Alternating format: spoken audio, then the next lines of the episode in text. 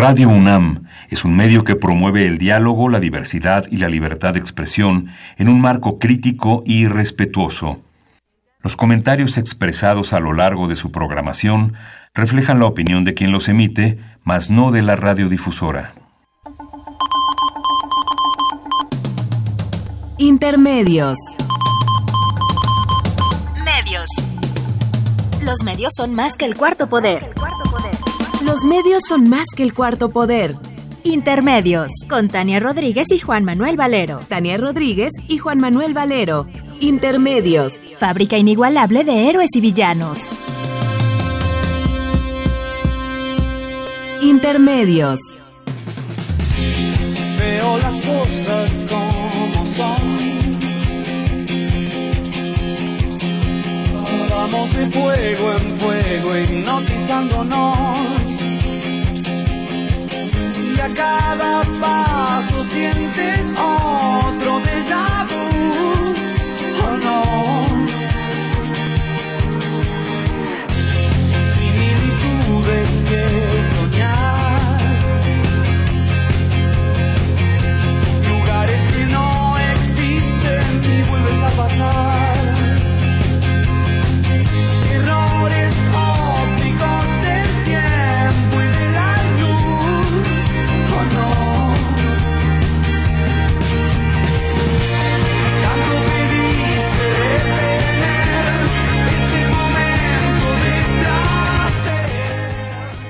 Bienvenidos a Intermedios, hoy jueves 27 de septiembre del 2018. Los saluda Tania Rodríguez.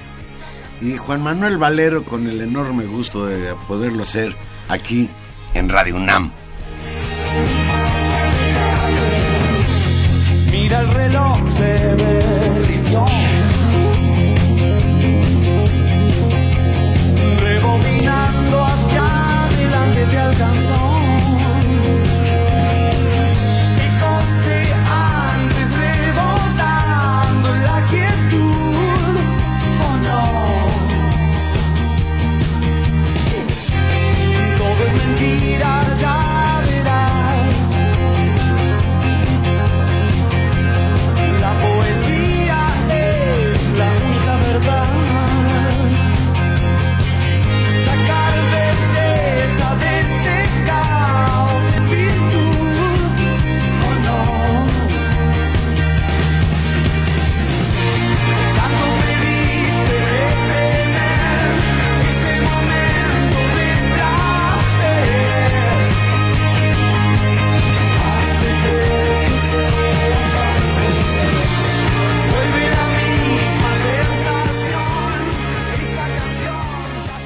Gustavo Cerati, Gustavo Cerati, Juan Manuel, ¿cómo, Soda Stereo, cómo se le extraña? los años 80. Y luego la canción se llama Deja Vu. Sí. Y estamos viviendo como un déjà vu entre 68 y Ayotzinapa, Tania. Yo ahí de repente siento pasos en la azotea.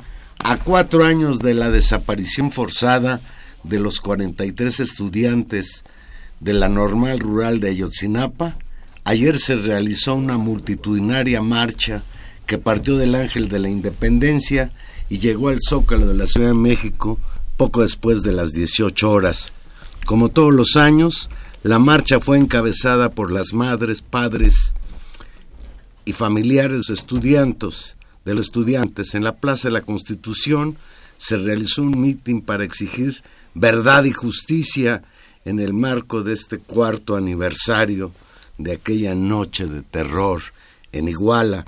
Pese a la lluvia que cayó de forma abundante por más de 20 minutos, la movilización resultó muy numerosa.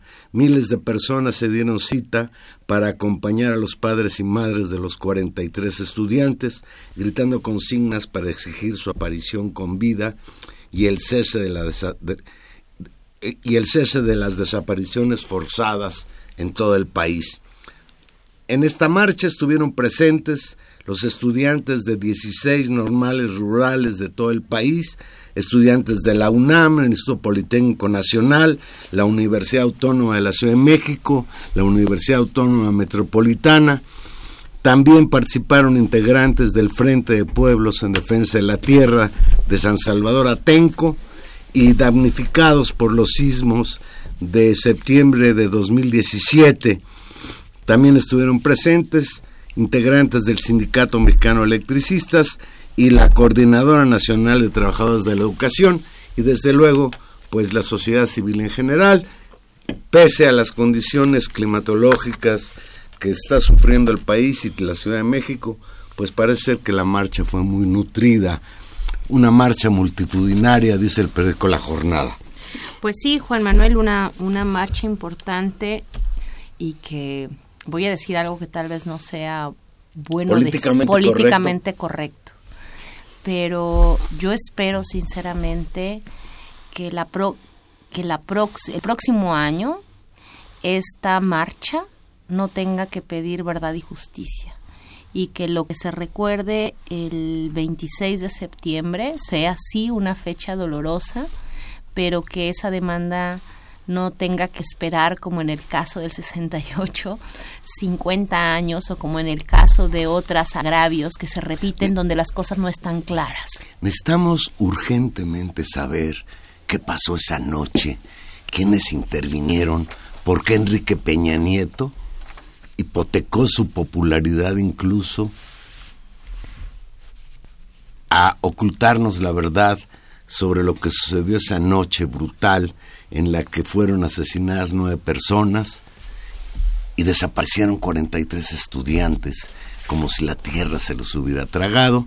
Conocemos la versión histórica, pero ni nosotros ni nadie se la cree.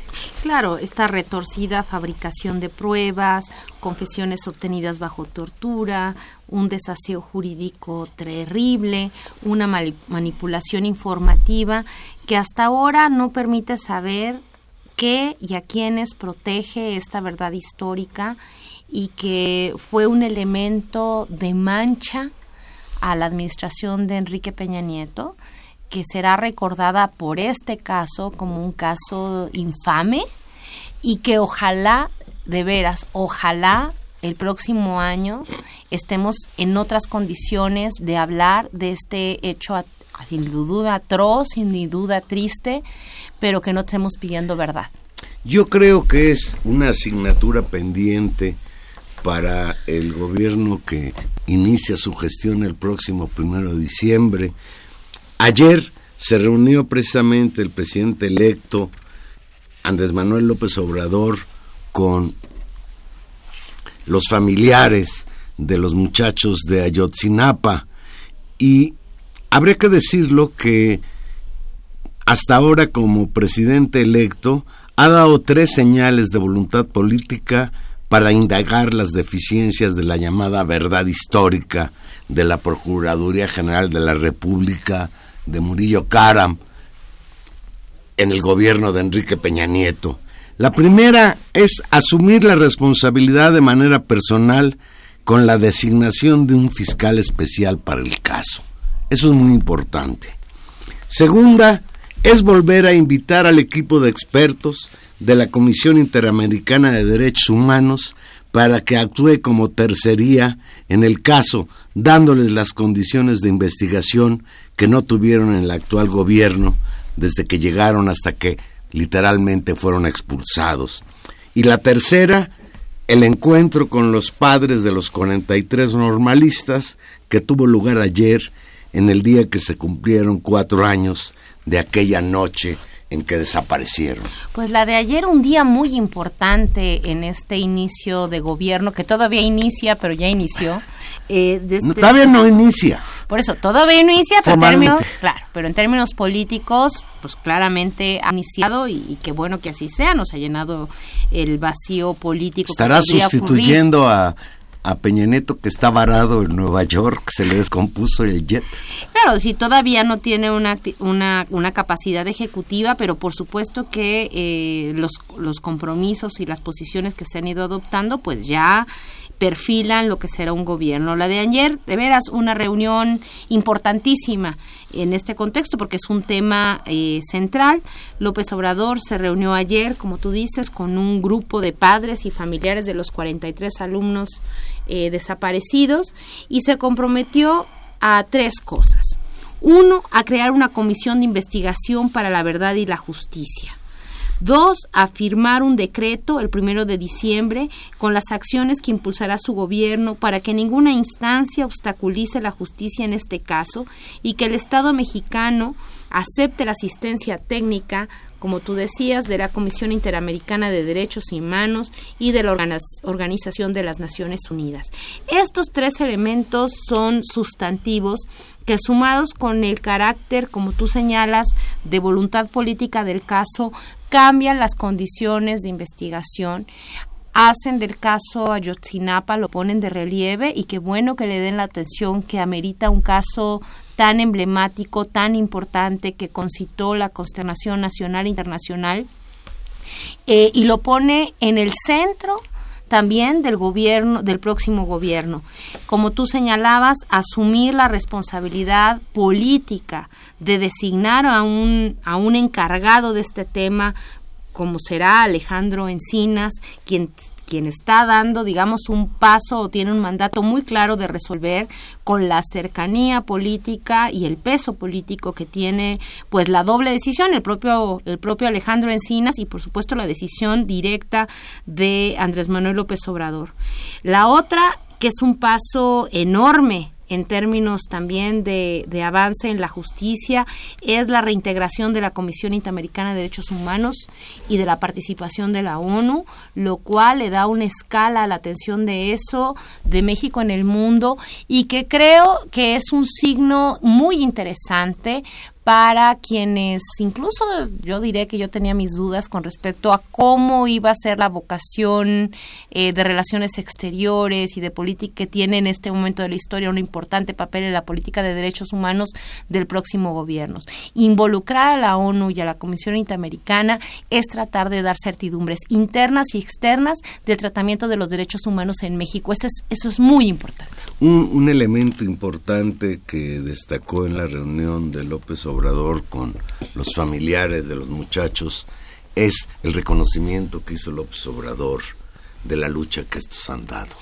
Ellos han sido la vanguardia en la lucha por la justicia, por saber dónde están sus hijos, incluso con aquel grito que sigue retumbando en los oídos de muchos mexicanos, vivos se los llevaron, vivos los queremos. Eh, yo creo que López Obrador ayer, de una manera muy importante, se comprometió. Y cuando se comprometió, ¿qué implica que está obligado, Tania. Está obligado no solo con los familiares de los muchachos, está obligado con los 30 millones de electores que seguramente en alguna de sus consideraciones de por qué votar por López Obrador para presidente de la República estaban pensando en la posibilidad de un cambio de régimen que, entre otras cosas, hiciera justicia respecto a un crimen de lesa humanidad que sigue lastimándonos y que sigue demostrando que en México los derechos humanos son letra muerta. El otro elemento es eh, esta construcción, es decir, la instancia que se crea para resolver este caso. Y hay aquí un elemento muy interesante, que es la construcción de una comisión de investigación para la verdad y la justicia.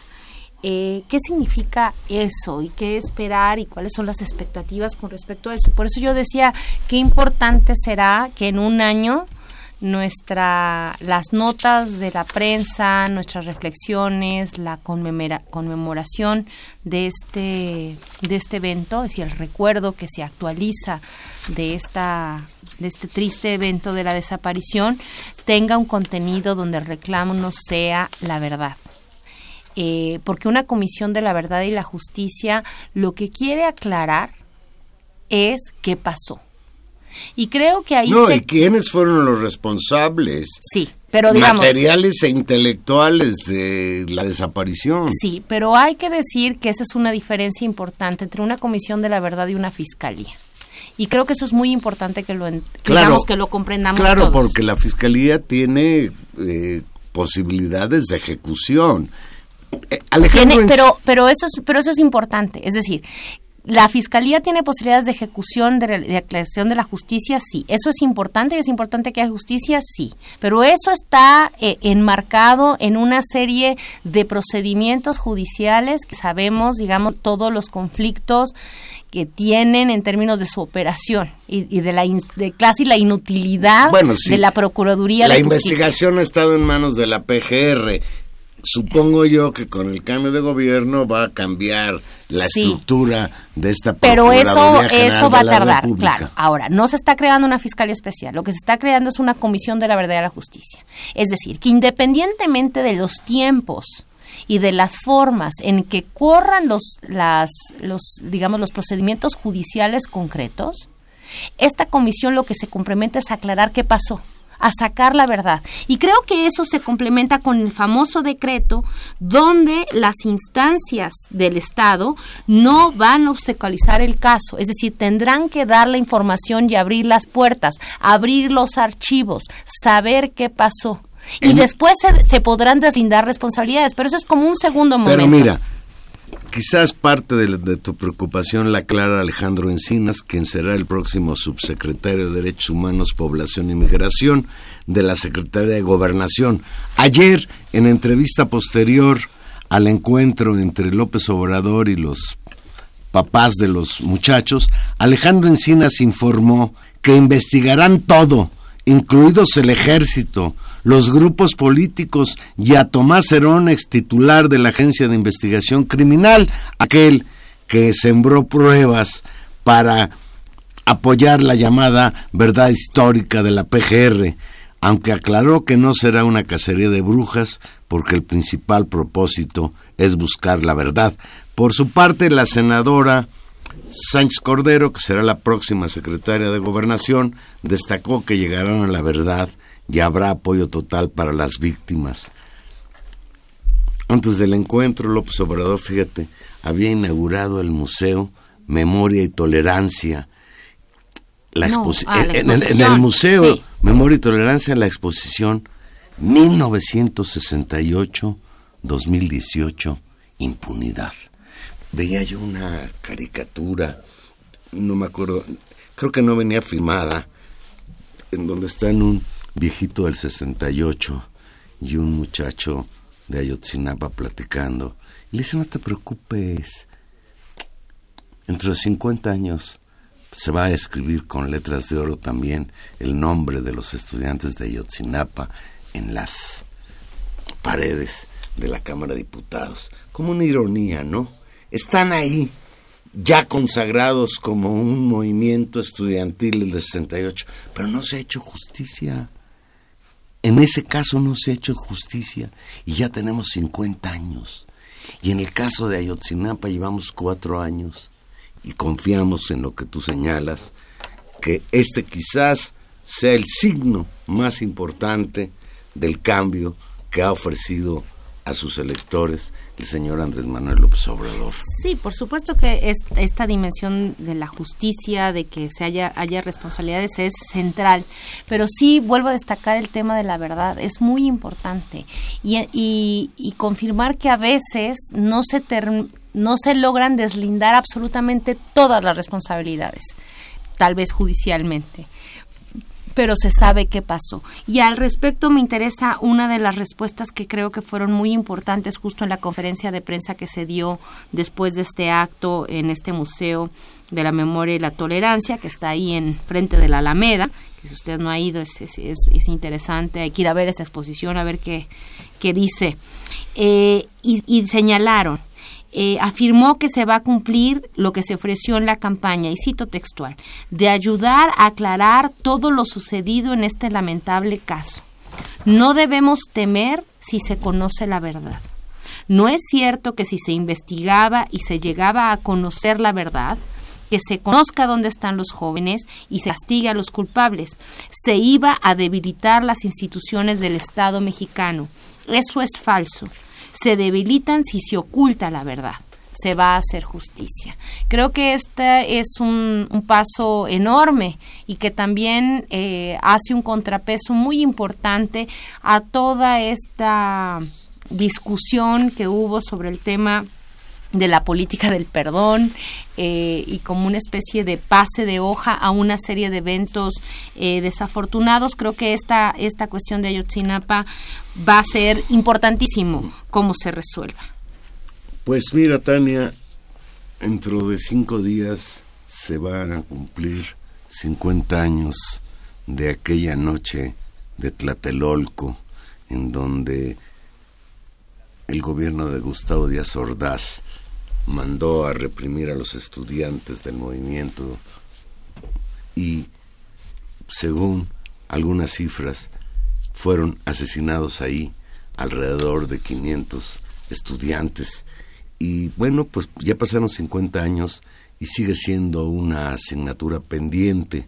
Yo creo que, que en México se junten una represión a estudiantes de hace 50 años con una represión a estudiantes hace cuatro años es algo que nos debe de preocupar como país, como sociedad. Y desde luego, pues sí felicitarnos que lo que pasó en Ayotzinapa el 26 de septiembre de 2014 en Iguala fue conocido por todos y se ha convertido en una demanda de la sociedad. Por desgracia, lo que sucedió en Tlatelolco hace 50 años fue conocido por muy pocos en el momento inmediato, porque los medios de comunicación estaban todos al servicio del poder. Vamos a hacer una pequeña pausa y aquí regresamos. En intermedio recuerde que estamos en vivo y usted se puede comunicar con nosotros al 5536 8989.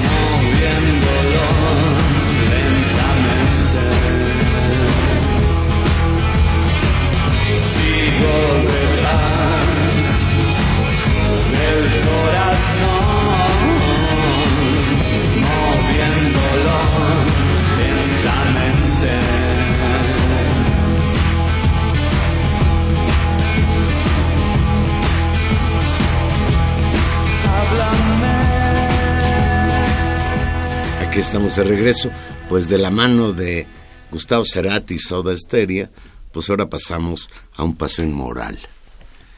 Sí, su señoría, el exgobernador de Veracruz, Javier Duarte, aceptó su culpabilidad en el saqueo de las finanzas públicas de ese estado para obtener solo nueve años de cárcel, que si se porta bien podrían reducirse a cuatro y medio, y como desde que fue apresado en Guatemala y, y el tiempo que lleva apresado aquí en México, pues probablemente el señor Duarte ayer, declarándose culpable, logró que en tres años salir de la cárcel Cuatro, sí.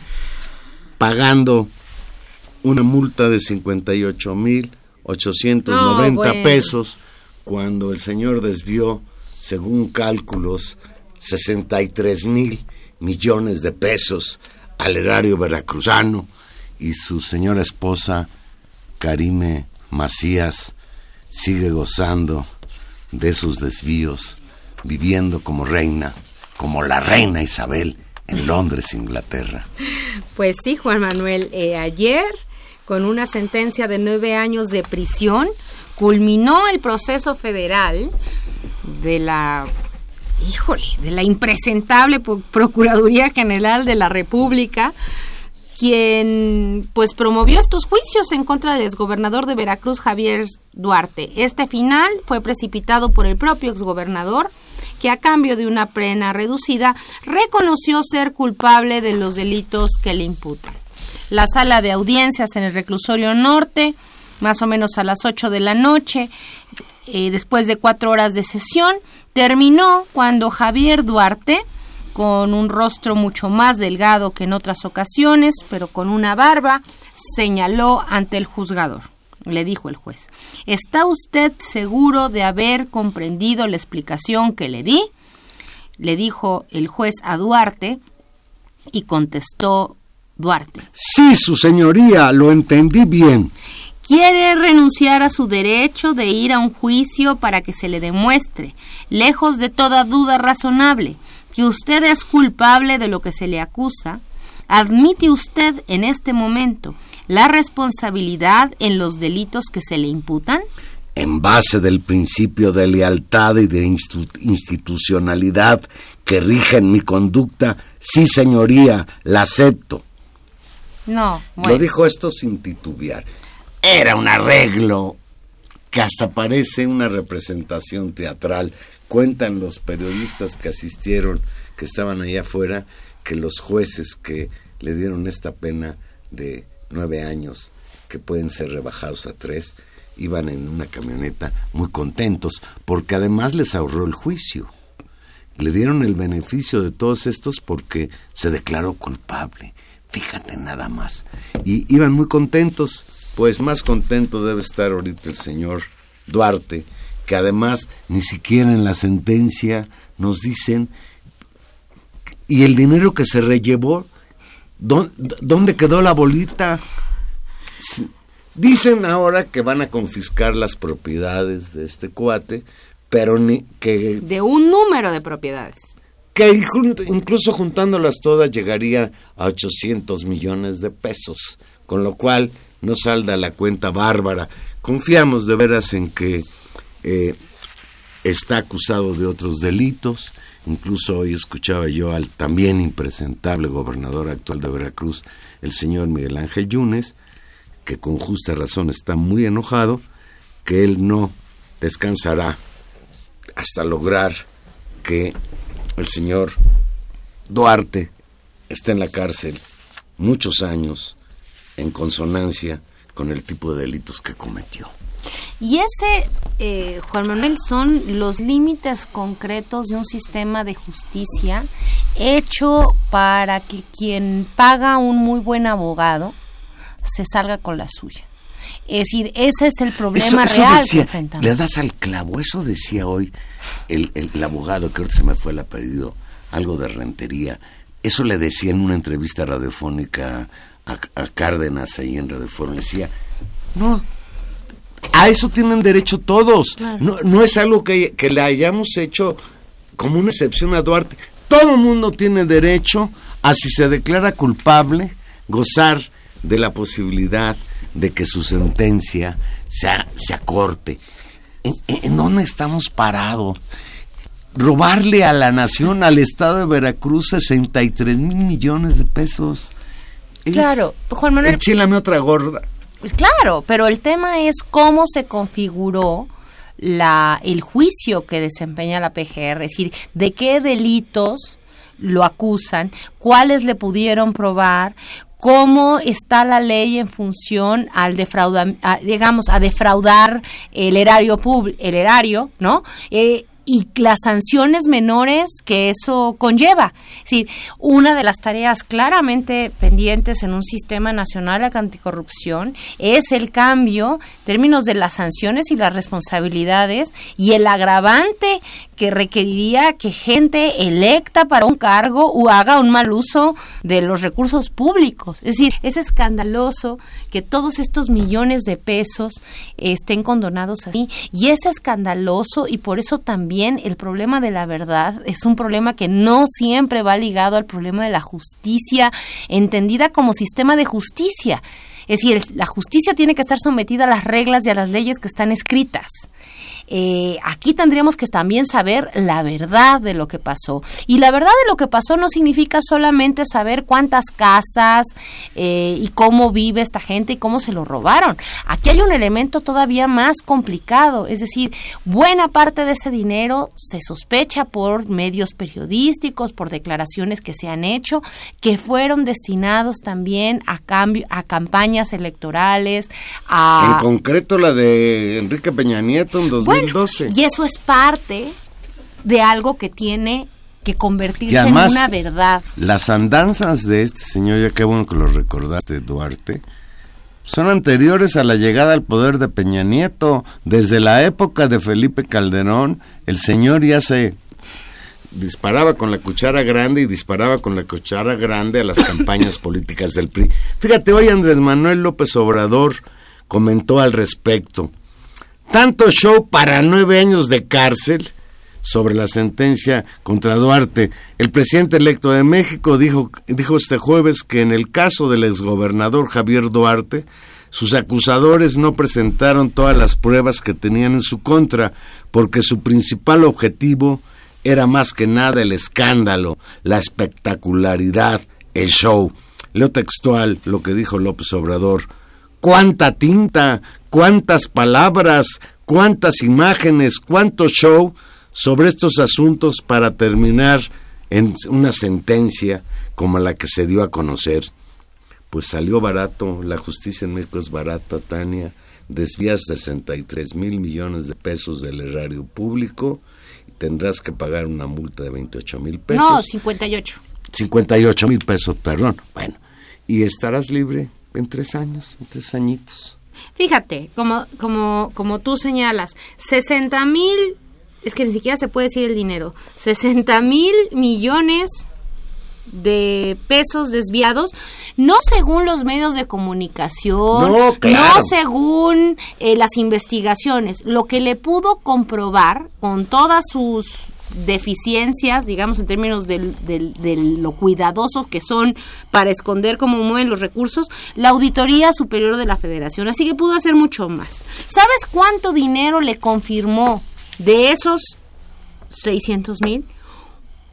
Un millón mil seiscientos cincuenta la PGR. Si la PGR, la, el monto, digamos, de su deuda y de lo que le reconoce, solo 1.650. Y de ese dineral paga de multa 58 mil pesos. Claro, es una porque burla. tiene, porque tiene cómplices, porque todo, porque ahí sí estoy de acuerdo con Miguel Ángel Yunes. El señor Duarte no llegó a Veracruz, llegó con una banda de delincuentes a saquear el Estado, es un saqueador del Estado de Veracruz. Y desde luego, pues cuenta con la complicidad del gobierno federal, tanto en la época de Felipe Calderón y desde luego mucho más importante en la época de Enrique Peña Nieto, que no se quiso ir. Le quedan dos meses en el poder sin dejar en buen resguardo a su cuate Javier Duarte. Y hay toda una discusión si revisáramos, Juan Manuel, con detenimiento los casos de gente que lleva más de cuatro años en la cárcel o a quien le han dado condenas de más de nueve años de la cárcel o que ha estado ahí simplemente porque no le han fijado condena y mientras no le han fijado condena sigue recluido en la cárcel Por delitos robos muchos menores. por robos casi que podríamos decir robos famélicos, gente que roba una lata de leche, gente que roba un chocolate, ¿no? Que está en la cárcel mucho más tiempo que este señor. Y ese es el tamaño del sistema de justicia en este país. Una vergüenza. Una vergüenza. Pues ahí la dejamos con el señor Duarte y esperemos que se haga justicia, como dice Tania, que se llegue a la verdad. Pues Tania, seguimos con problemas con estos cuates diputados de Morena. Fíjate, la bancada de Morena en la Cámara de Diputados concluyó esta madrugada, la madrugada de hoy, la asignación de las 22 presidencias de las comisiones ordinarias que ella presidirá, que, que Morena presidirá. Y nada más en la cultura estará el actor Sergio Mayer. La bancada de Morena en la Cámara de Diputados eligió al actor Sergio Mayer como presidente de la Comisión de Cultura y a la doctora y exdirigente de ese partido en Coahuila, Miroslava Sánchez, como presidente de la Comisión de Salud. La decisión se tomó después de que hubo presión ciudadana de la colectividad, de grupos feministas, de miembros destacados de la comunidad cultural, pues que estaban indignadísimos porque Morena le había cedido estas dos comisiones importantísimas, cultura y salud, al partido Encuentro Social, el famosísimo PES, un partido abiertamente de derecha, religioso, etcétera, etcétera, que tiene algunas consignas pues que van en contra de los principios en favor de la salud humana, como el derecho de las mujeres a abortar, por no más dar ese ejemplo. Sí, eh, digamos, hay varios temas ahí relacionados. Uno, eh, que es el que desató este escándalo, pues esta forma en que hay que ordenar efectivamente cómo se, se, procesa el trabajo legislativo. Sabemos perfectamente, porque ese fue uno de los argumentos que se dieron en redes sociales de parte de, mucha gente de Morena, que bueno, que al final las cosas se aprueban o no se aprueban en el Pleno, que ahí se iba a ver, que no había que hacer tanto escándalo. Pero lo cierto es que las comisiones pues hacen parte que dan salida al proceso legislativo, dan salida a las la presidencia de una comisión es la que lleva el asunto Organiza. hasta sus últimas consecuencias, hasta que lleva al pleno.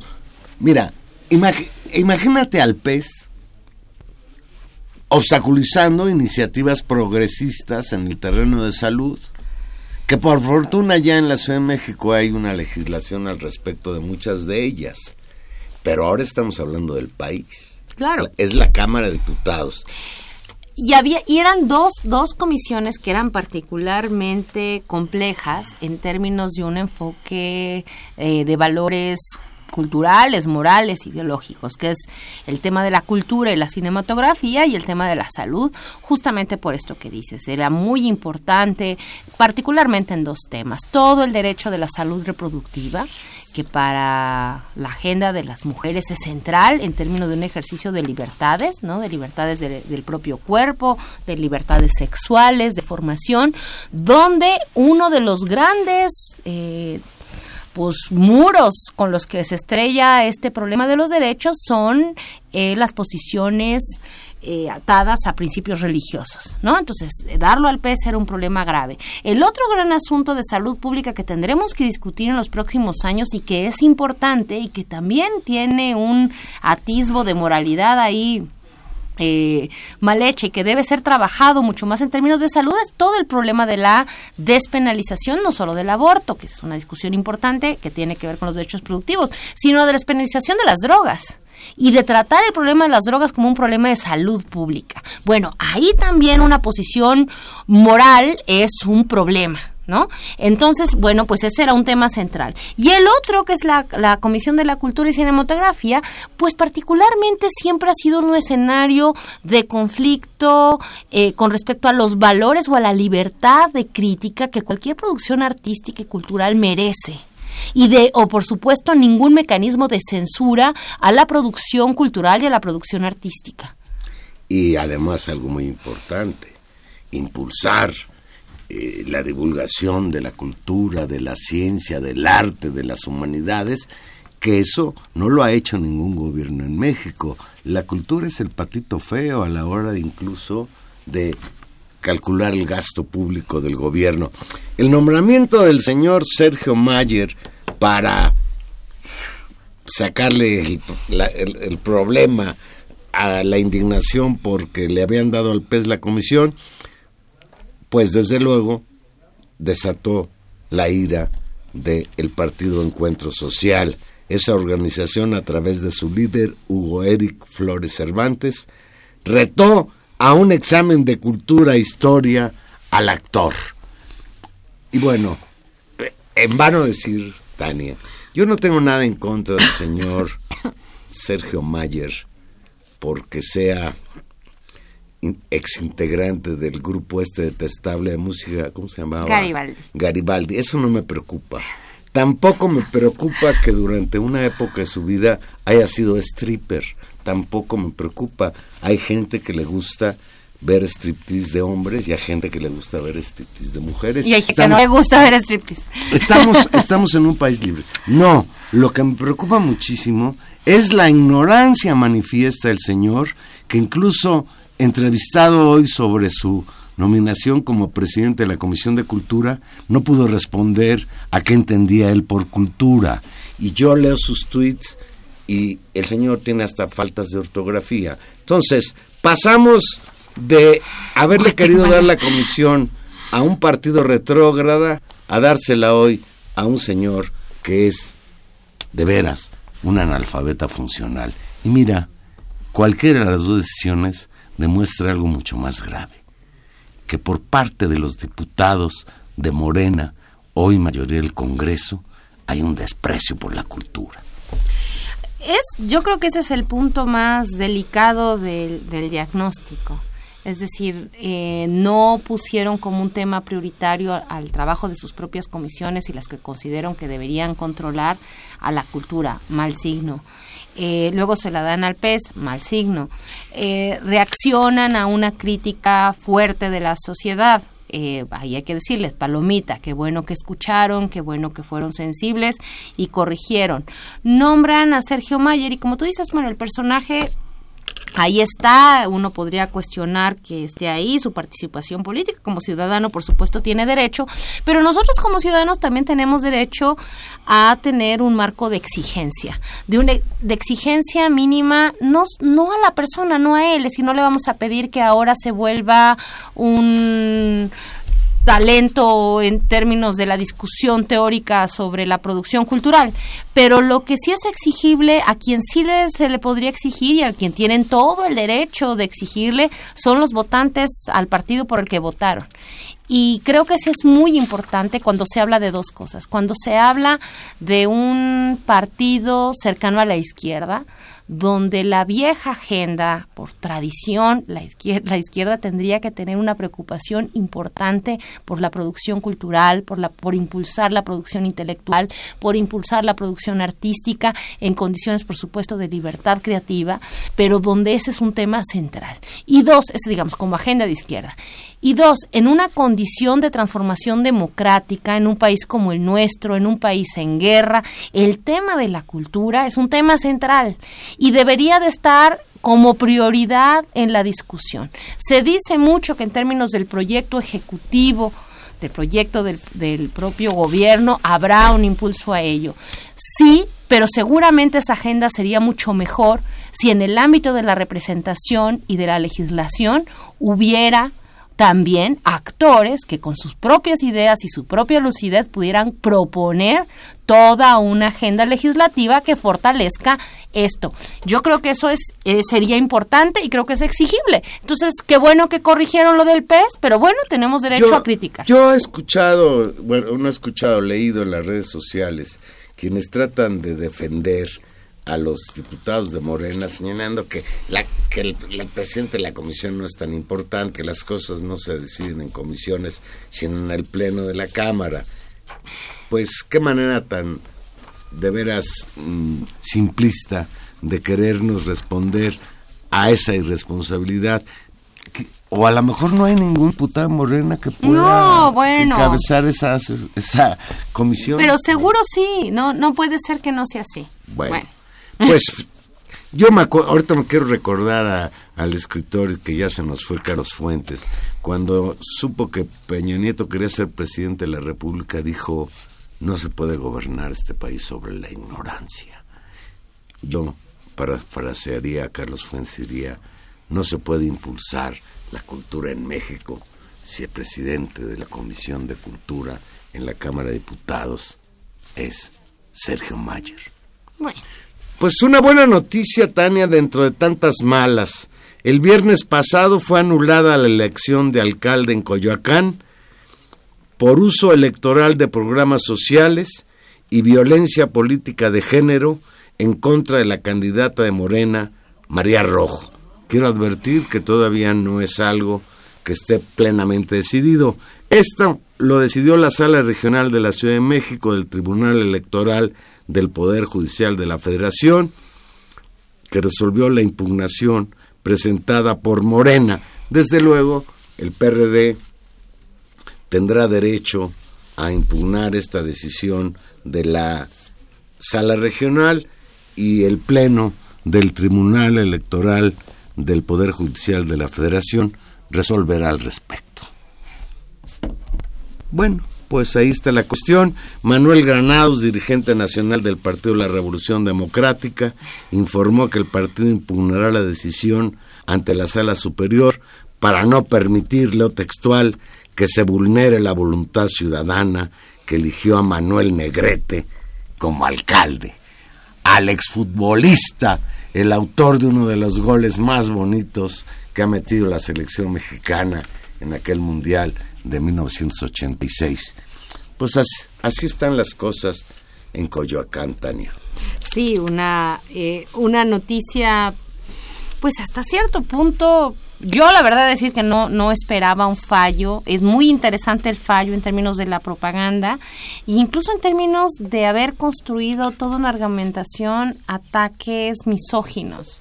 Creo que es, es interesante revisarla. No, pero Va más ser- grave el, ga- gasto de eh, las cosas de el impulso a la comunidad para comprar votos. Sí, sí, sí, y fue acuérdate tremendo. del comportamiento Y los vandálico, los sillazos, a sillazos quería ganar la alcaldía el Partido de la Revolución Democrática en la Ciudad de México. Sí, sin duda, o sea, sin duda es un, un eh, pero estos elementos son mucho más que te diré normales o por lo menos en la queja están. Eh, esta incorporación de este nuevo elemento creo que es muy interesante y es muy interesante por dos cosas. Uno, pues porque va a permitir a la gente de Coyoacán eh, elegir en condiciones de libertad eh, quién quiere que sea su alcalde. Eh, Vamos a ver si las impugnaciones del PRD proceden. Si proceden, entonces, bueno, pues no habría esta elección y Negrete se quedaría. Y si no, seguramente se irá a una nueva, a una nueva elección. Eh, y la otra cosa, Juan Manuel, que me parece todavía más importante es en términos de la jurisprudencia. Es decir, será un caso que, está, que contará para resolver otros casos. Y yo creo que eso es un elemento importante en términos de las nuevas formas que nos vamos a dar para eh, proceder en las elecciones. Ojalá así sea y no tengamos mayores elecciones donde la compra de votos y la violencia y la intimidación propician que eh, haya condiciones desiguales para los candidatos. Pues en Puebla ya se Bueno, está realizando. El recuento de votos ordenado por el propio Tribunal Federal Electoral en la elección de gobernador de Puebla. Continúa desde luego el, conteo de votos y la confrontación entre el PAN y Morena en torno a este conteo. Habrá que recordar que una de las cuestiones que brincó es que el resultado para gobernador en Puebla fue atípico. En el caso de, lo- de los votos para diputados, senadores, diputados locales, alcaldías, etcétera, pues ganó Morena con amplio margen. En el único rubro en que gana Acción Nacional es en el caso de la gubernatura, que la gana la señora Marta Erika Alonso, esposa del exgobernador de Puebla, el señor Moreno Valle. Tremendo, Juan Manuel. Eh, que- otro elemento importantísimo también en términos, es ahí más jurisprudencia, había pasado en otros estados, pero aquí el recuento será central. Bueno, fíjate, el dirigente nacional del PAN, un señor llamado Marcelo Torres, demandó a Morena asumir que el resultado no les favoreció y pidió que no pretendan ganar en la mesa lo que no obtuvieron en las urnas. Por su parte, el líder del Congreso Poblano y dirigente estatal de Morena, Gabriel Biestro, señala que el recuento ha confirmado que al menos el 90% de los paquetes contienen irregularidades diversas. En sendas entrevistas en las instalaciones alternas del Tribunal Electoral del Poder Judicial de la Federación, donde se realiza el recuento, Torres del PAN señaló que el recuento transcurre sin contratiempos y al paso de la apertura de paquetes aseguró, ya con el 40% de los paquetes ya recontados, se perfila o se confirma el triunfo de nuestra candidata gobernadora Marta Erika Alonso. Sin embargo, Biestro de Morena cuestionó el cúmulo de irregularidades que se han registrado, destacando que al menos 12 paquetes electorales que no contenían boletas en su interior, lo que revela la manipulación registrada. Asimismo dijo que en otros casos las boletas no fueron dobladas, sugiriendo que fueron introducidas posteriormente. En otros casos se carece del listado nominal. Ya lo había advertido el candidato Morena, el señor Barbosa, que este conteo pues iba a estar complicado porque de lo que acusan a la señora Alonso es de que hubo una manipulación de los paquetes electorales, falsificación de actas, etcétera, etcétera. Pues Mientras sigue ellos- el pleito, el tribunal dio a conocer que ayer concluyó el recuento de los distritos 2, 4, 12, 15, 16 y 18, con lo cual ya son 12 del total, el total de distritos que han con- concluido el recuento, casi el 40% del total. Pues, Pues a ver qué pasa. Pues a ver qué pasa, pero el anuncio y ahí están firmes, eh, pues el equipo de, de abogados de Morena es que van a pugnar por la nulidad de la elección a fin pues de garantizar un nuevo proceso electoral por todas estas causales Eh, de nueva cuenta pues un elemento muy importante nos decía eh, Gilberto Díaz, nuestro productor, que también eh, se está revisando en tribunales seguramente el tema de la elección en, en Querétaro capital, lo cual pues nos habla de una pues ojalá de nuevos signos de justicia electoral donde las elecciones en las que hay dudas se vuelven a revisar y se garantiza que las condiciones de la elección pues sean las correctas y que el recuento de los votos sea el correcto. Y ojalá y así como criticamos cosas pues ojalá esto sea un buen signo de que el, el poder eh, electoral y los juicios electorales empiezan a caminar pues con cierta independencia y que vayan funcionando en uno de los grandes temas de deuda y de conflicto en este país que ha sido que los votos cuenten y se cuenten bien. Pues Tania, ya nos vamos, solo recordarle a todo mundo, no es necesario, pero lo voy a hacer, que dentro de cinco días, el próximo martes, es 2 de octubre de 2018, 50 años después de aquello que pasó en la Plaza de Tlatelolco, 50 años de aquel movimiento estudiantil de 1968, hay una serie de actividades que incluso está encabezando la Universidad Nacional Autónoma de México, películas por parte de la Filmoteca que se van a transmitir en las salas del circuito cultural. Aquí veía yo en Central Aire que hay una obra de teatro que está impulsando Radio UNAM. En fin, muchísimas actividades que está realizando la UNAM y otras entidades, pues para recordar yo no, utilizaría jamás la palabra conmemorar, recordar, y recordar con muchísima tristeza lo que pasó en México hace 50 años. Yo recuerdo a Carlos Monsiváis, excelente cronista de esta ciudad y de este país, que algún día dijo y hasta escribió un libro al respecto, esos son días de guardar. Pues Y el verbo guardar en este caso tiene una doble connotación. Es luto, pero también es días de recordar.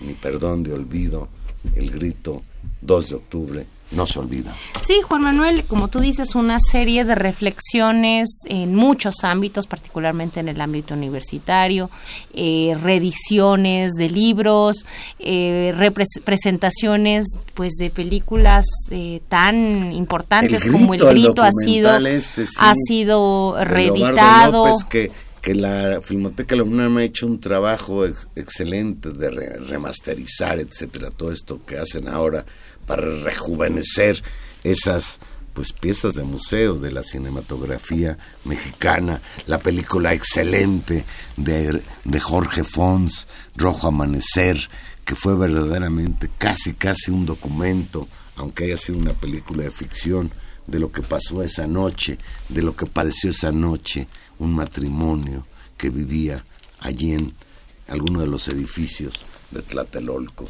Creo que será muy importante eh, ver, y ya lo comentaremos dentro de ocho días, el ánimo de esta, de esta manifestación, eh, lo, lo, que se diga ahí, la cantidad de gente que vaya, porque estamos en un contexto distinto. Así como decíamos, y tal vez es, bueno cerrar con esto, así como decíamos que ojalá eh, esta sea la última manifestación de Ayotzinapa que pide verdad y justicia porque el camino de la verdad y la justicia se va a abrir y vamos a poder saber seguramente en un año cómo van las cosas. Hay Ojalá que saber la verdad por más dolorosa que ésta sea. ojalá así sea.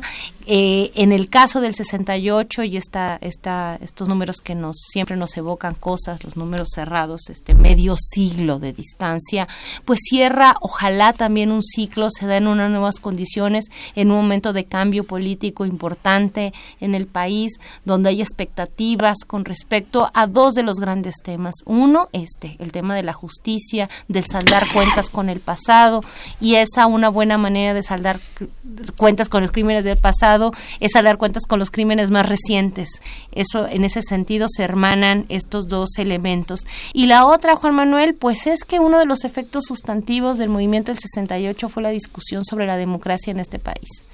Y si, y la elección de julio pasado, pues fue algo que para la sociedad mexicana significa mucho en términos de su lucha por construir transformaciones desde y para la democracia. Y en ese sentido también creo que esta marcha de los 50 años cierra y abre un ciclo que ojalá sea mejor que lo que hemos vivido, pero bueno, ya discutiremos eso con calma dentro de ocho días que que haya pasado la marcha y que hayamos una evaluación interesante. El próximo sábado Andrés Manuel López Obrador hace un meeting en la Ciudad de México, justamente en la plaza de Tlatelolco. Creo que también será interesante lo que ahí se diga en términos de la perspectiva, en esta gira que está haciendo como de agradecimiento, la llama él, por todo el país.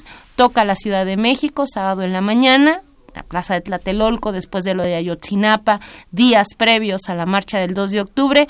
Será interesante escuchar su discurso y ya lo comentaremos aquí dentro de ocho días, Pues aquí nos escuchamos el próximo jueves. Estuvimos hoy con ustedes en los controles técnicos, don Humberto Sánchez Castrejón. Gracias, Humberto en la producción Gilberto Díaz Fernández y en los micrófonos Tania Rodríguez, que esté usted muy bien. Nos escuchamos el próximo jueves a las 8 de la noche aquí en Intermedios. Y un abrazo solidario a los habitantes de Colima, de Jalisco, de Sinaloa, porque ahí viene Rosita con mucha fuerza, ya convertido en huracán categoría 3. Buenas noches.